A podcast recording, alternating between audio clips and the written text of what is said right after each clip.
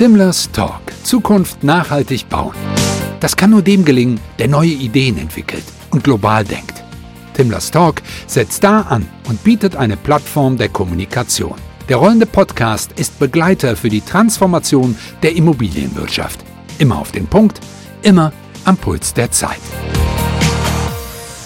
Herzlich willkommen, liebe Cornelia Tuschke, zum Timlas Talk, den ich jetzt erstmalig während der Polis Convention vorstelle. Mein Baby ist auf der Welt.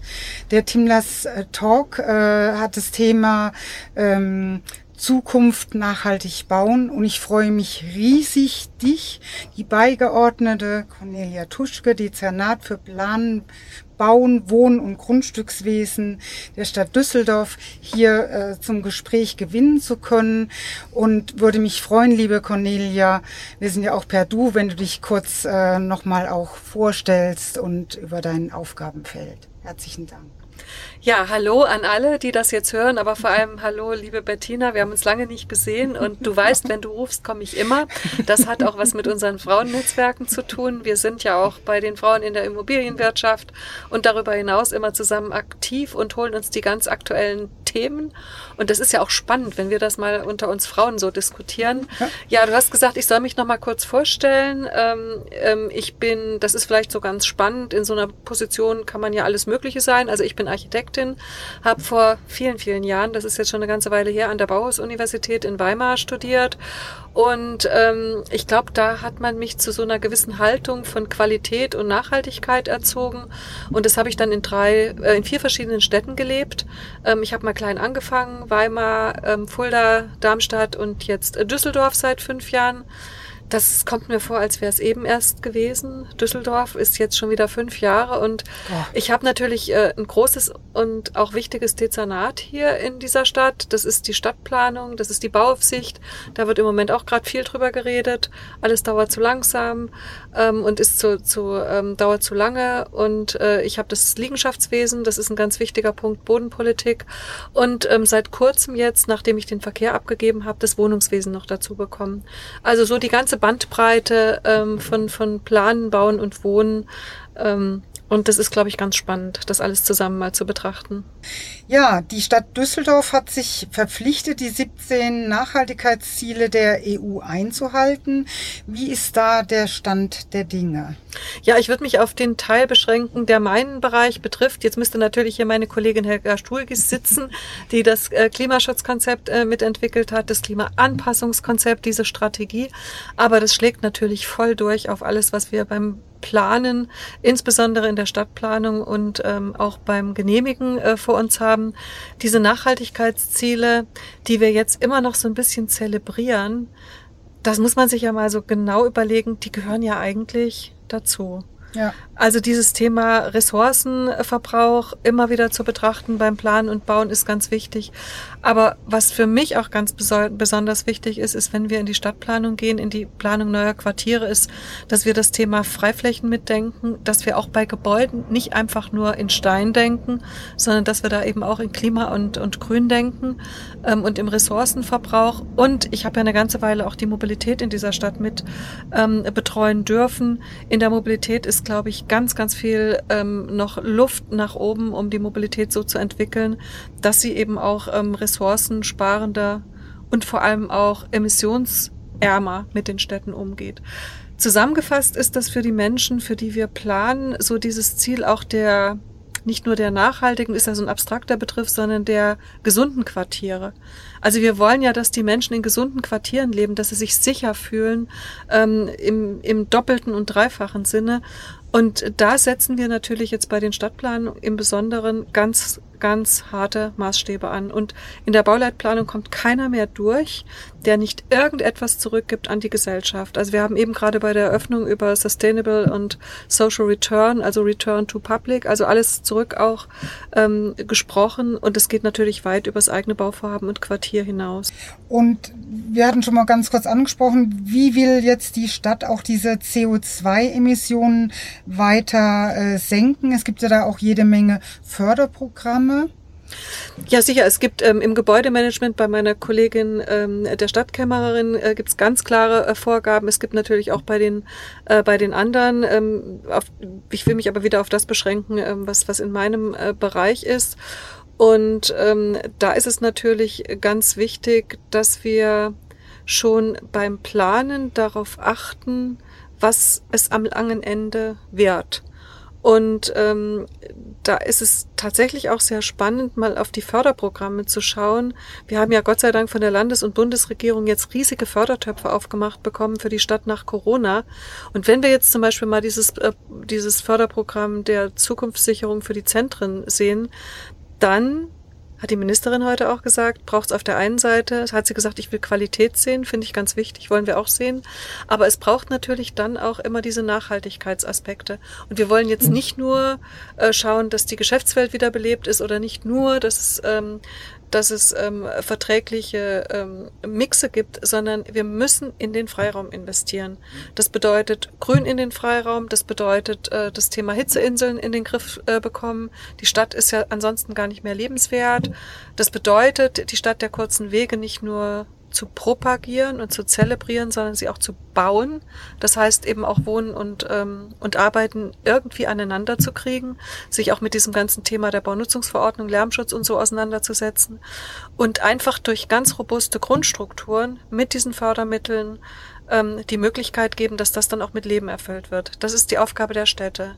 Und das Investment hat natürlich dann nochmal ganz eigene Aufgaben. Das kann von Cradle to Cradle gehen, ähm, bis hin zu ganz besonderen Bausteinen. Ähm, aber ich denke, dass wir in der Stadtplanung ganz wesentliche Voraussetzungen schaffen. Und das Letzte sind vielleicht dann auch bei den Grundstücksvergaben, das ist noch ein wichtiger Punkt. Ähm, wir müssen in Konzeptvergaben vergeben, nicht mehr nach Höchstpreis. Und das sind natürlich ähm, klimaschützende, ökologische Nachhaltigkeits- und soziale Aspekte ein ganz wichtiger Punktekatalog, der abzuarbeiten ist. Ähm, welche äh, Du hast eben auch gerade so ein Stichwort gesagt, The Gretel im Medienhafen. Mhm. Von Interboden ist ja auch so ein, so ein Leuchtturmprojekt. Äh, ähm, was erhofft sich da auch die, die Stadt dann äh, davon? Ja, Leuchtturm ist vielleicht äh, der richtige Ausdruck. Wir wollen, dass solche Projekte leuchten, dass die zeigen, dass zu den herkömmlichen Qualitätsbegriffen von Architektur und Städtebau was Neues dazugekommen ist. Also wie, wie oft haben wir über bauliche Qualität diskutiert, gestritten, über Schönheit. Und jetzt kommt noch was dazu, was ein Wesensmerkmal von allem ist. Nicht mehr zu verbrauchen als das, was man reinsteckt. Und wenn man sich dann überlegt, dass man recyclingfähige ähm, Objekte gestaltet, ist das, glaube ich, für die Gesellschaft ein riesengroßer Schritt in die richtige Richtung.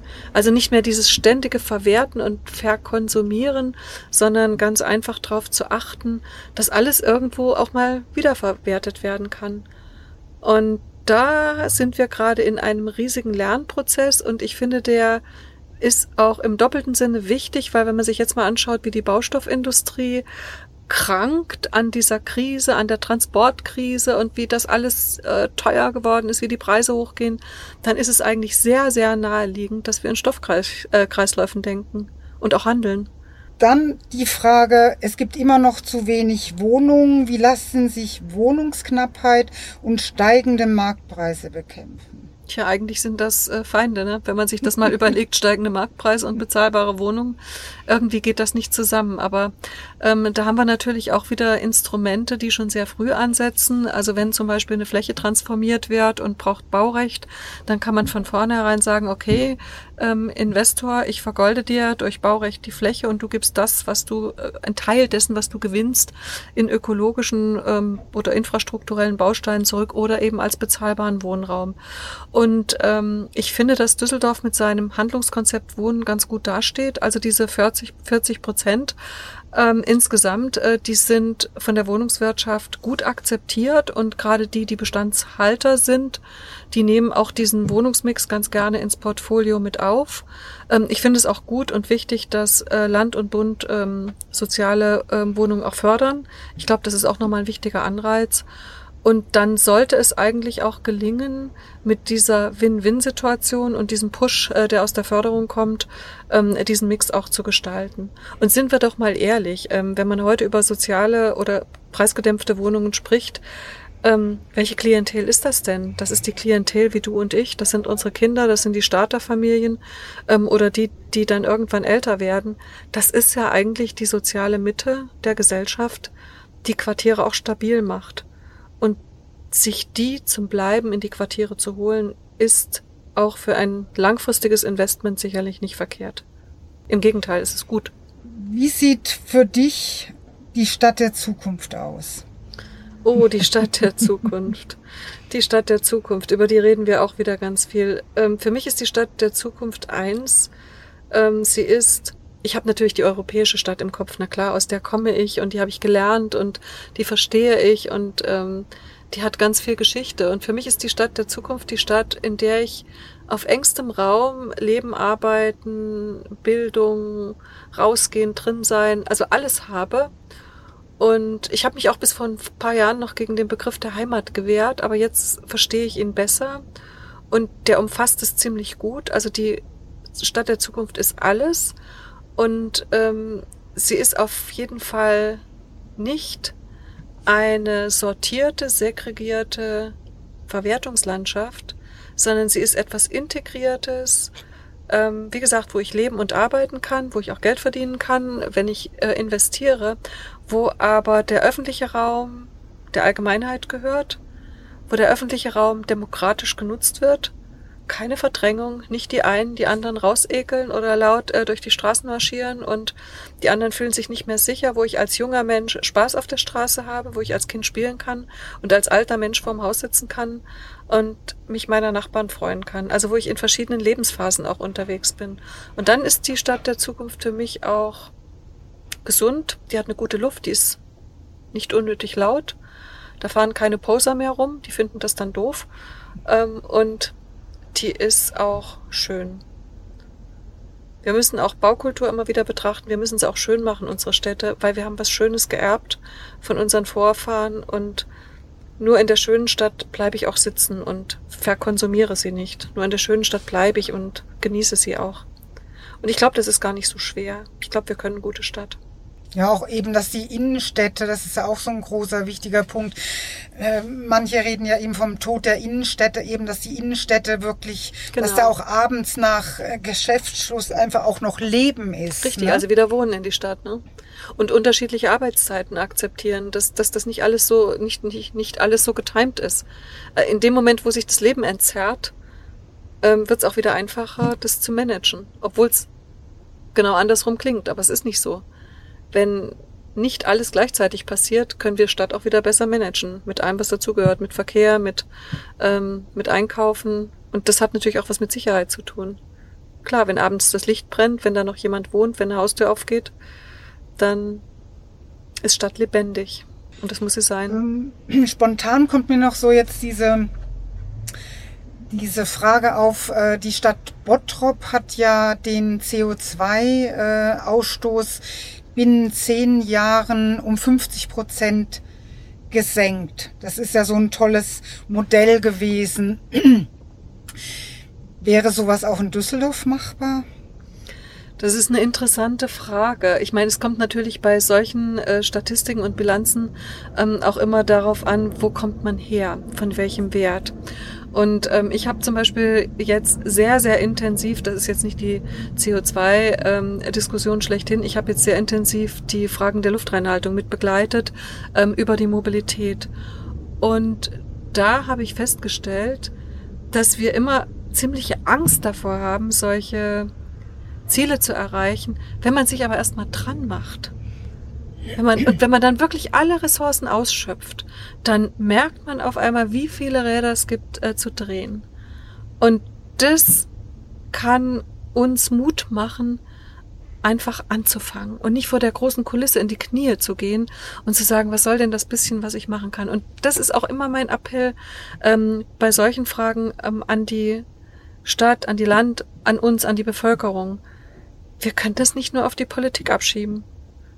Wir sind alle dafür verantwortlich. Und ähm, die Politik hat eine große und eine umfassende, auch eine strukturierende und organisierende Verantwortung. Ähm, die Planung auch, aber jeder von uns hat auch eine. Und wenn wir nicht mitmachen, dann haben wir auch keine Verkehrswende. Und wenn wir nicht mitmachen, dann kriegen wir auch keine Grünflächen und innerstädtischen Räume für alle. Also das ist tatsächlich auch eine gesamtgesellschaftliche Verantwortlichkeit und ich habe aber die große Hoffnung, dass wir sehr, sehr schnell in diese reinwachsen. Denn spätestens unsere Kinder und Enkel, die erinnern uns ziemlich hart dran, ähm, was Sache ist. Und auch mal so eine eher persönliche Frage, so dieser persönliche äh, CO2-Fußabdruck, das triggert mich auch so ein bisschen so, ne, das ist ja auch so eine Aufgabe, äh, macht sich da wirklich jeder Mensch mal auf die Reise und überlegt, wie kann ich, wie, wie groß ist eigentlich mein CO2-Fußabdruck und was kann ich dafür tun? Hast du da auch schon mal drüber nachgedacht? Also ich lebe ich bin ja Pfarrerstochter, protestantische, und da kriegt man ja immer das schlechte Gewissen anerzogen. Man fängt ja immer zuerst bei sich selber an. Also erstens, ich lebe ständig mit einem schlechten Gewissen. Ähm, ich nehme mir tausendmal vor, jeden Tag mit dem Fahrrad zur Arbeit zu fahren und mache es dann nicht, weil die Tage zu lange sind, weil ich zu müde bin, weil ich zu spät bin.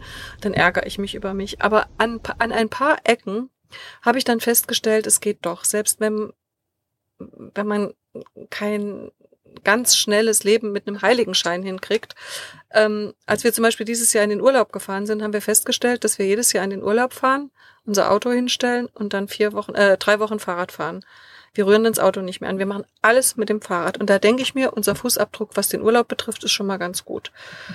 Ähm, ja, und dann nehme ich mir vor, besseres Essen zu essen aus der Region. Das kriege ich auch ganz gut hin. Ähm, beim Klamottenkaufen, da nehme ich mir auch vor, äh, zumindest sehr genau hinzuschauen, aber dann erliege ich dann doch manchmal ähm, gewissen, gewissen Verlockungen. Und in der Familie, wir sind ja eine große, bunte, gemischte Familie mit erwachsenen Kindern, die selber jetzt Haushalte gründen, da ist das Thema absolut am Küchentisch angekommen. Also da wird bei jeder Zusammenkunft drüber diskutiert, was machst du, was machst du. Ähm, dann schenkt der eine den anderen Festseife, damit sie keine Flüssigseife mehr. Da wird über Plastik äh, diskutiert. Also ich glaube schon, dass wir uns verändern. Ähm, aber vielleicht muss man sich selber auch ähm, Ziele stecken, die man einhalten kann und lieber kontinuierlich werden, als die Welt auf einmal einzureißen. Aber ganz so viel Zeit haben wir eben nicht mehr. Liebe Cornelia, wir führen diesen Timlers Talk ähm, während der Polis Convention und äh, es ist jetzt ähm, Nachmittag. Wie ist so dein Eindruck von der Polis Convention? Du warst ja jetzt auch schon auf mehreren Podien. Kannst du da auch noch mal kurz deinen, deinen Eindruck schildern? Also was ich heute Morgen festgestellt habe, ich mich hat's irgendwie erst mal fast erschlagen, als ich reingekommen bin und habe so viele Menschen wieder auf einem Haufen gesehen irgendwie hat man das fast so ein bisschen verlernt. Dann habe ich mich aber auch gefreut. Dann habe ich viele Gesichter wieder erkannt. Ähm, dann habe ich festgestellt, wie mir die Hand ausgerutscht ist. Ich habe versucht, Hände zu reichen, habe sie dann schnell wieder weggezogen. Ähm, und ich habe mich gefreut. Und dann merke ich so eine gewisse Holprigkeit auch nochmal bei manchen Gesprächen. Maske jetzt auf oder nicht? Oder steht man zu nah? Also Corona hat uns schon beeinflusst und auch verändert. Aber sie hat vielleicht auch nochmal den Wert deutlich gemacht, äh, sich wiederzusehen.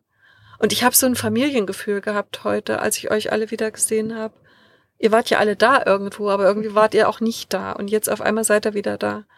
Und es tut schon gut. Und die Polis, finde ich, ist sowieso so eine, so eine schöne Messe, so eine gemütliche Messe, nicht so eine unpersönliche. Also wenn man hierher geht, weiß man, ähm, man trifft sie alle und die sind nah und die sind bekannt und das sind auch echte Projekte und also hier ist viel, viel Substanz und viel Sein und weniger Schein. Das macht diese Messe einfach auch schön.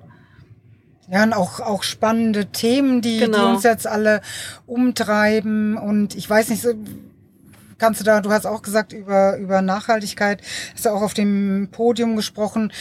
Was nimmst du so auch nochmal als Botschaft hier für unsere Zuhörer äh, mit oder was kannst du nochmal so weitergeben, auch zum Thema Nachhaltigkeit? Also was mir ganz wichtig war, vorhin auch bei der Begrüßung ähm, am Stand der Landeshauptstadt, ähm, ich wollte einfach nochmal werben für unsere Prozesse vom Raumwerk und vom Hochhausbeirat, weil wir haben die ja zutiefst partizipatorisch aufgezogen und wir gehen jetzt in die letzten Phasen, in die Beschlussfassung und ich würde mir unheimlich wünschen, dass nochmal ganz viele Leute mitmachen und sich da einbringen. Das ist ja auch nochmal so eine Form von, von Nachhaltigkeit. Und das andere, was ich mitgenommen habe, ist, dass es ein ganz starkes Bedürfnis gibt, sich auszutauschen ähm, über Mutmachprojekte.